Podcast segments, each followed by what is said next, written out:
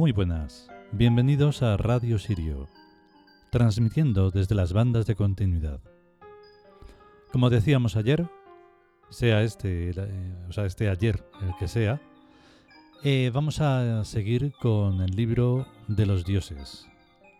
El libro de los dioses eh, son alrededor de ocho, si no recuerdo mal. Y estamos hablando del primero, que es el que tiene que ver con los dioses egipcios. Así que vamos a ir por un orden que es especial de este libro, no el de las leyendas que tenemos de los libritos. Esto lo estoy diciendo por si alguien nos recuerda y sabe de lo que estoy diciendo. Entonces empezamos por Cons. Y este, mm, este dios egipcio no, no tiene este orden. Era el treinta y tantos o por ahí. Pero en este libro lo vamos a poner el primero entre otras cosas porque es el más importante. Así que ese va a ser el orden. Y después ya el orden más o menos normal que llevan esos libritos. ¿Vale? Que lo disfrutéis. Hasta ahora.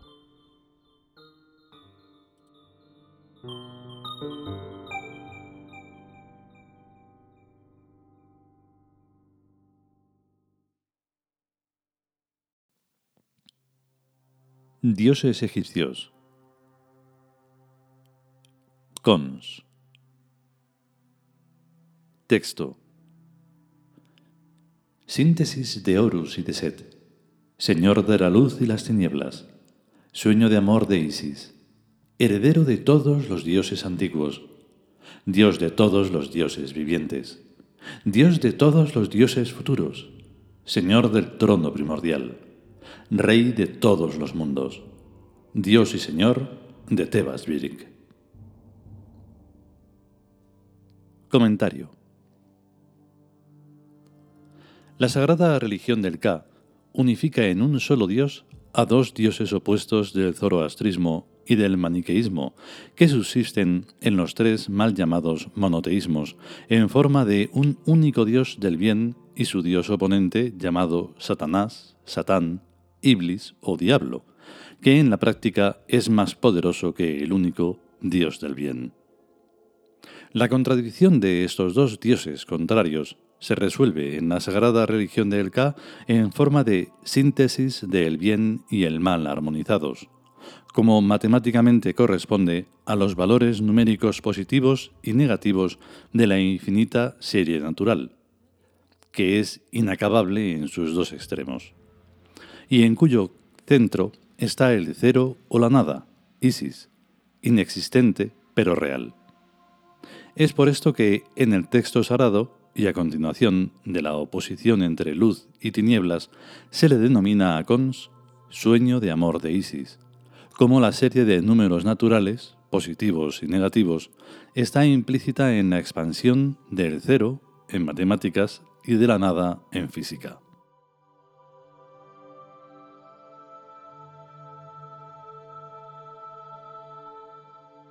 La expansión del cero y de la nada no está considerada aparentemente ni en matemáticas ni en física, pero la idea del Big Bang es exactamente la expansión de la nada y la idea de número es asimismo la expansión del cero. A continuación el texto sagrado dice que Cons es heredero de todos los dioses antiguos, lo cual, sin ser una ruptura con la divinidad anteriormente adorada, la actualiza haciéndola permanente y vigente en cada época de todos sus futuros. Más adelante el texto sagrado lo confirma puntualizando que Cons es Dios de todos los dioses futuros. Y entre estas dos afirmaciones, el texto sagrado también nos dice que Cons es Dios de todos los dioses vivientes, que a fin de cuentas significa que todos los dioses, tanto antiguos como presentes, como futuros, son dioses vivientes. Para que esto pueda ser comprendido, tenemos que liberar nuestra mente de la paranoia del tiempo lineal, admitiendo que todas las épocas coexisten en un presente perfecto. Si los dioses no envejecen, tampoco pueden empezar a existir, por lo que se trata de funciones eternas, conocidas o desconocidas por el psiquismo humano, y por tanto son siempre existentes. El tiempo lineal existe, pero existe como existen a la vez todos los caminos de un mapa. El hecho de creer que existe únicamente el camino por el que va uno es una paranoia que no tiene en cuenta que todos los demás caminos están siendo también transitados.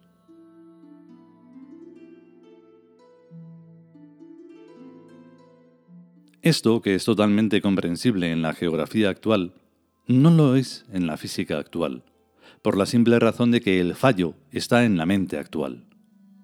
La mente primántropa es binaria, y solo percibe dualidades entre algo y su contrario, y no percibe, porque no quiere, la gama infinita de posibilidades en cuyo seno se hallan los algos y sus contrarios de todas clases. La coexistencia de todas las épocas es tan evidente como la coexistencia de todas las estaciones por las que va pasando un tren.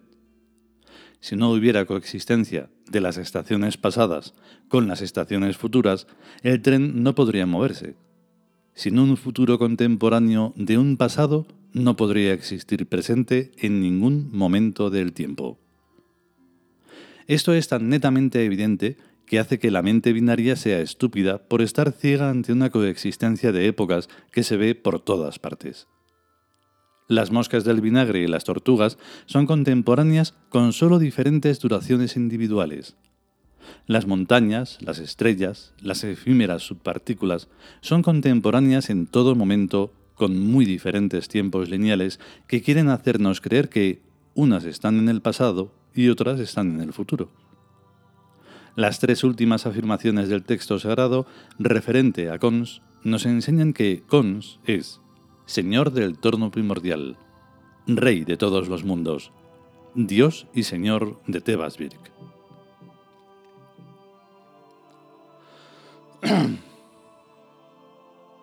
Casi lo más sencillo sería explicar lo de rey de todos los mundos, pero tampoco, porque incluso se nos quedaría corto decir que es rey del universo, ya que universos los hay de muchísimas clases, de innumerables clases, y en un número infinito. Cada universo es una estructura de posibilidad con elementos básicos distintos, o sea que no hay por qué buscar átomos, ni moléculas, ni electrones en los otros universos, ya que sus elementos básicos son diferentes. Lo del trono primordial no es solamente porque sea el más importante, sino porque sin ese trono no podría existir ningún otro trono ni ninguna otra autoridad. Y lo del Dios y Señor de Tebas Birk, apaga y vámonos.